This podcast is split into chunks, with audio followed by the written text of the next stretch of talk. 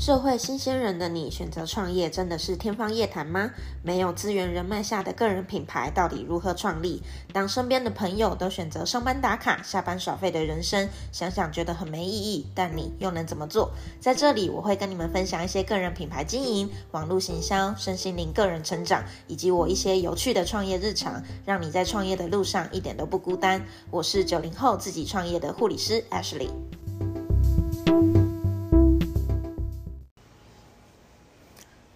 今天的主题六个步骤帮助你在自媒体上发展自己的事业。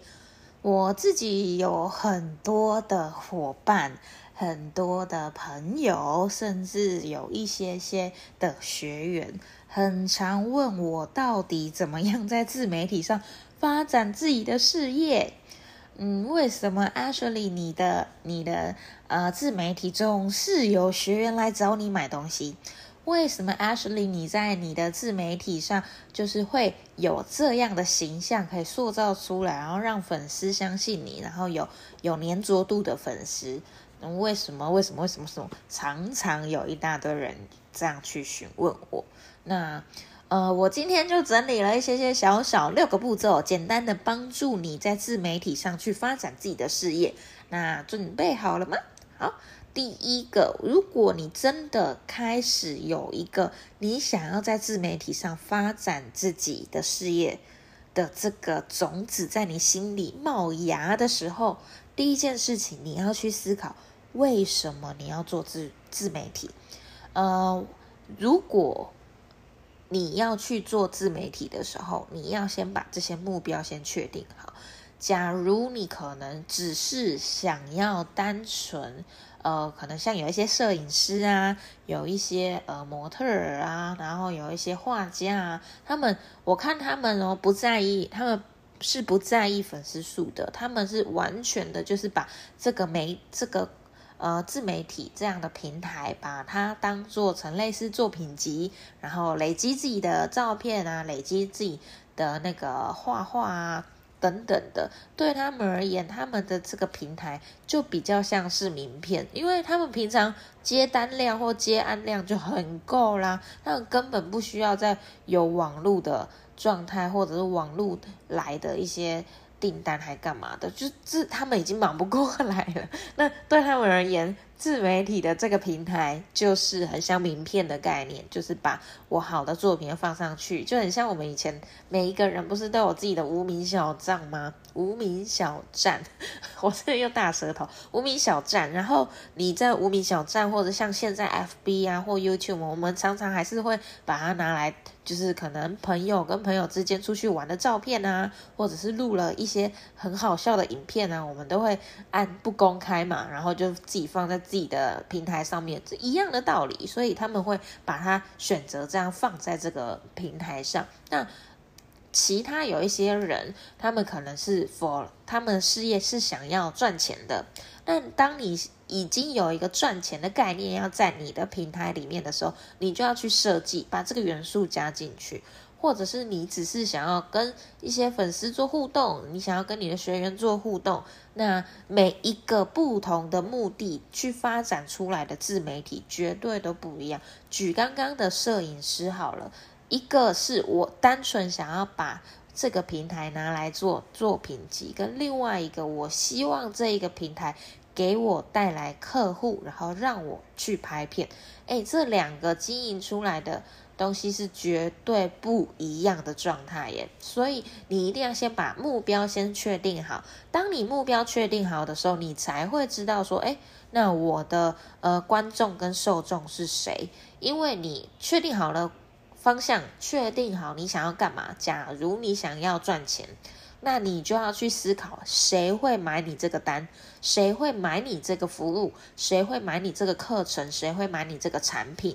呃，产品通常你一定是去想一下你的呃目标受众在哪里，目标受众、目标客群他们是谁，他们会喜欢什么事情，你要怎么跟这一群人沟通，这群人为什么要跟你买产品，这些你都要稍微的去顺过，甚至很多的讲者、很多的自媒体的老师啊，他们甚至会要求你。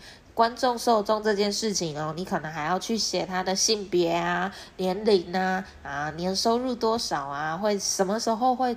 呃，出现在网网络上啊，他们喜欢用什么平台？每个呃不同的个性，他们做什么的职业？如果要想到那么细，是可以这么细。当然了，你要看你是做什么样的事业，你的事业的东西是什么，这个都要稍微去做设计一下。好，第三个就是你要去思考，你要主攻哪一个平台？呃，现在自媒体的。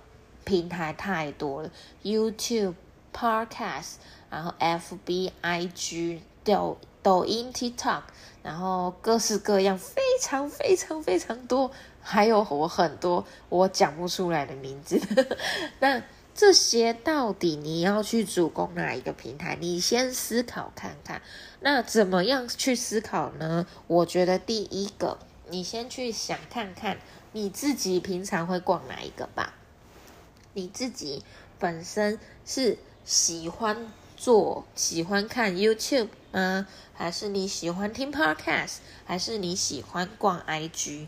除了思考你自己的喜好以外，你也要把你的那个受众的喜好把它思考进去哦，包含可能诶四十岁左右的。呃，假如你是在做四十岁以上族群的一些妇女们，诶，那他们其实比较常用的可能是 FB 哦，那他们比较常逛的可能是 FB 的粉丝团、FB 的社团，很多社团婆婆里面的妈妈们，哇塞，那个战斗力十足，他们可能一天要 po 好几篇文章，然后真的你一 po，甚至还会有人就是慕名而去。我曾经。呃，我我的运动教室曾经 PO 了那个，就是在粉丝团里面 PO 了那个文章，就是邀请大家来，就是我的运动教室运动。哇塞，那个那个成绩真的是直接爆掉，很可怕。所以好了，不能说很可怕，就是很棒，很多很多人。那就是看你自己的受众群是哪一些。那如果你是，呃，可能是二十几岁啊，九零后，像我们现在在谈九零后嘛。这九零后的人，大部分的人可能比较多人会看 IG 啊，看 YouTube，然后像最近 Podcast 很多呃上班族或者是通勤的时候，已经会开始去习惯用这样的平台了。那你就去思考，哎，你的你的受众会出现在哪些平台？你可以去思考。那为什么我会叫你做主攻这件事情？因为你是新宝宝，你是新手。如果你是新手的状况下，千万不要尝试尝试，就是所有的平台就一次 all in 全部进去，你可能会 阵亡哦。除非你意志力够坚强，除非你已知已经目标够明确，但如果目标不够明确，或者是你整个。架构，例如你呃初文的架构，或者是你自己剖文的一些逻辑都还没顺过的话，你很难就是同时顾这么多平台。当然，你你聘，如果你有钱请小编，你有请。你有钱请团队，那是另外一件事，因为有很多个人同时在做这些事情的时候，你是可以同时主攻是 OK 的。但假如你我们今天在谈的是呃创业笔记，然后我们今天在谈的是一人创业的状况下，真的先不要就是直接主攻，就先主攻一个就好，不要直接 all in。你要同时做 YouTube，然后同时做 IG，你又想做抖音，又想做 Podcast。你会很累，你会搞死你自己。OK，好，那当你去思考好你想要做哪些平台的时候，你就开始可以去架构你这个平台你要生产出的内容是什么了。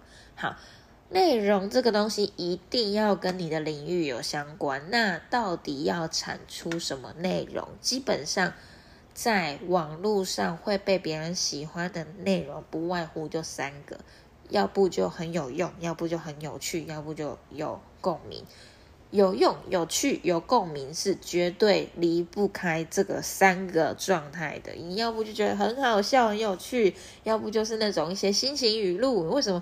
为什么有些人觉得心情语录真的超废，然后看起来就是只有打一两句话，或但是他却还是点赞数很多，转分享数还是很多，因为有共鸣啊，就是我真的就是感觉就是这样子啊，所以会有很多人会。因为这样子的情绪，或因为这样的情感，就为你按赞，或者是点进去，然后成为你的粉丝都不一定。所以先去思考一下下，你想要做哪一些呃的内容。例如你自己就是特别想要做一些很有用的知识文，或者是你想要做一些很有共鸣感的一些呃心情语录啊，然后。故事分享啊，等等的，或者你想要做一些有趣的迷音啊，或者有趣的一些梗图啊，或有趣的一些影片啊，都可以。不管你是哪个领域，说真的，真的都可以哦。你不要去设限什么的。好，那当你想到你要往哪一个哪一个状态去发展的时候，你要把你的内容做一个标签化出来。那标签化这个东西，我会建议你们设定三个。三个标签就可以，不要太多。有一些人会跟我说，我同时假，我来想一下怎么做一个举例好了。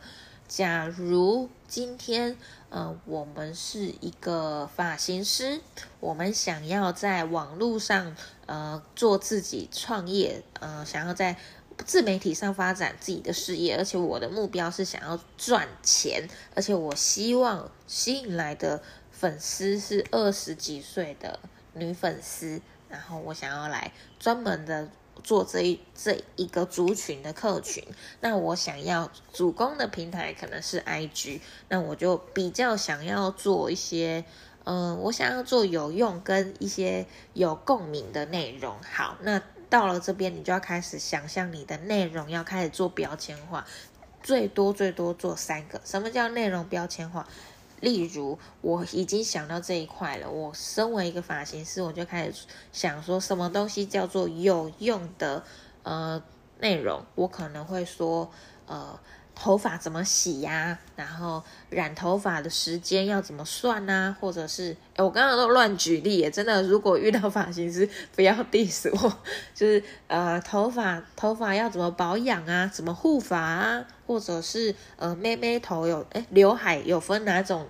哪种类型啊？有几种刘海可以就去做选择啊？或者是自然卷的人怎么顾啊？容易分叉的人，呃，头发容易分叉的人怎么去保养啊？发头发需要哪些营养啊？要怎么吃？诶，说不定要怎么吃也很重要。然后睡觉的时候床单怎么选呢？洗发精的成分怎么看呢？这些都是有用的内容。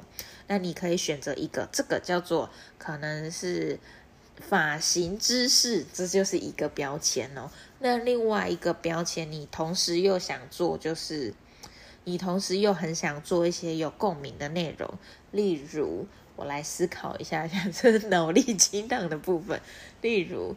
你可能就会写一些很搞笑的一些有共鸣的一些语录，就例如原本我想要剪成这样，但发型师却把我变成那样，然后就两张照片对比下来就很好笑啊，然后就很有共鸣啊，是真的啊。有时候就是去找发型师，明明讲自己想要讲那样那样那样，结果剪出来长那样，然后就很心痛之类的，或者是我想跟。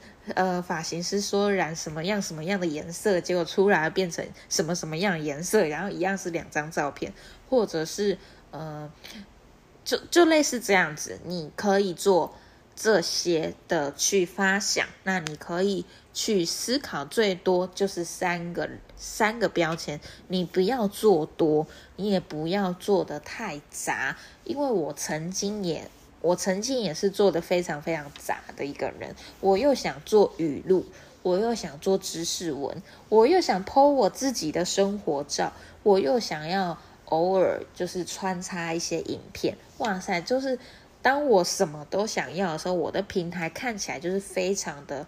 杂乱无章，那你新来的粉丝，当然旧有的粉丝粘着度跟你高的粉丝，他们怎么看？他们可能都觉得没差了。他们因为他们认识你。那如果你是想要不断的涨粉的话，你的标签越简单、越清楚、越干净，我觉得这是还蛮重要的一个关键。好，当你这些都思考好的时候，你就要开始剖文啦。那有一些人讲到前面都可以就讲的天花乱坠，然后每次要提到剖文，然后产文章就直接挂在这里，死在一半。好，那我今天要简单来跟大家分享一下最后一个步骤，剖文到底可以哪些方式、哪些种类，你可以去思考。我自己偶尔都会让我的呃伙伴去玩这种连连看的东西。你可能因为我现在是录 podcast，你可能只能用听的，你可以稍微用一张纸稍微写下。呃，第一个文案，有一些人他们特别特别会写文案。会写故事，会写那种长篇的、比较长篇的文章。那他对他们而言，文案就是对他们来说很棒的一个工具。第二个，你可你比较喜欢做影片制作。影片制作不是说你一定要用超难，就是什么各式各样非常非常厉害的软体，然后做到那个字幕会飞啊，动画会炸这种，不用你。你就是去思考看看这个东西，你至少听到它，你不会排斥，或者是你已经很已经有一些初步的概念，你可以用手机的剪映啊、小影啊，或者是你可以用呃电脑的 iMovie 啊，还是你可以用电脑的威力导演，你已经可以初步的剪出一个影片，那这样就算是你其中一个能力。第三种能力可能是拍照。有些人特别会去抓那个角度，抓那个光线，然后怎么摆位啊？之后那个怎么样？那个照片的构图啊，非常非常厉害。有一些人就做不到。那第四个，你特别会去做懒人包，或者是你很会去整理这些资料，你很会，就是像我今天做了一个整理资料，整理了一个小小的懒人包，六步骤。帮助你启动哎，你的自媒体什么的。如果你是类似这种的话，这懒人包也是你可以做的一种类型。那你也可以去做你这个领域的一些收集新闻啊，收集新知识啊，收集一些热门在你这个领域的热门话题，或者是你很会讲干话的，你很会讲迷音的，你也会讲一些梗图的，这些也都行。那最后就是我刚刚说的一些心情语录。以上这些大概七八种吧，那你去思考看看，把这七八种去跟你的标签连连看。例如你的标签，像我刚刚是发型师嘛，我刚刚的标签是我要来做一个头发的呃知识，那我又很会写，我很会我很会拍照好了，我是发型师嘛，每次都要拍那个照片，那我又很会就是很会拍照。我又想要做那个网呃头发知识，那我就在那边讲说头发的头发要怎么照顾的时候，我就是直接用拍照的模式去呈现这个知识，呈现这个内容。我不要在那边强迫我自己，呃，怎么保护头发，然后写一大堆文章，然后要怎么写怎么写怎么写，你就很崩溃。不要，你就你就拍照，或者是像我刚刚说的，我想要做那个对比照，就是。我想要做那个心情语录嘛，什么设计师剪出来不一样那个，那个我也是喜欢，我喜欢，我想一下，我喜欢就是我还是喜欢拍照，那我也可以用拍照的模式去帮助我做这个前后，就是诶发型师说 A，结果我们做出来是 B 之类的，像是这种你也可以用拍照去呈现，所以你去试着玩连连看的东西，把它连出大概。两三种你自己觉得你喜欢的一个主轴，喜欢的呈现方式，自然你就可以在自媒体上，在这个平台上发展。